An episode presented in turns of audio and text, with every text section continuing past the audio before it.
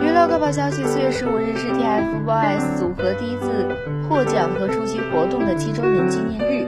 TFBOYS 组合发文感谢粉丝的陪伴，讲到带着属于你们的力量，我们继续创造无限种可能。